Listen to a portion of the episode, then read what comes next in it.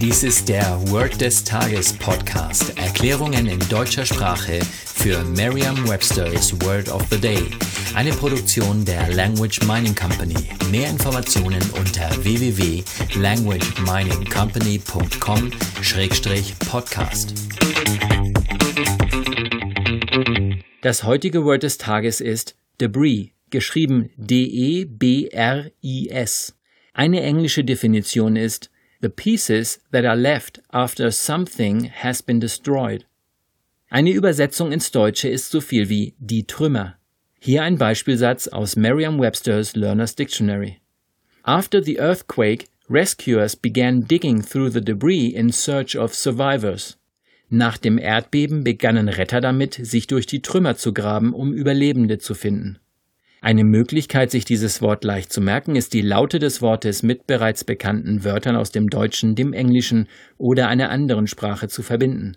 Stellen Sie sich eine durch ein Erdbeben zerstörte Stadt vor und machen Sie das bitte so, als wäre es ein Zeichentrickfilm.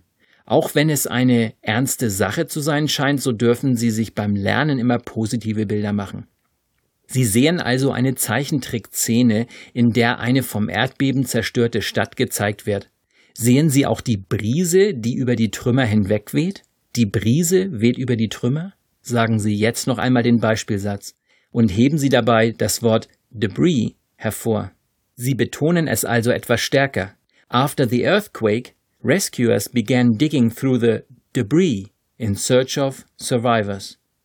Vertrauen Sie dabei auf Ihre Vorstellungskraft. Je intensiver Sie sich die Situation vorstellen, desto länger bleibt die Bedeutung des Wortes und des ganzen Satzes in Ihrem Gedächtnis.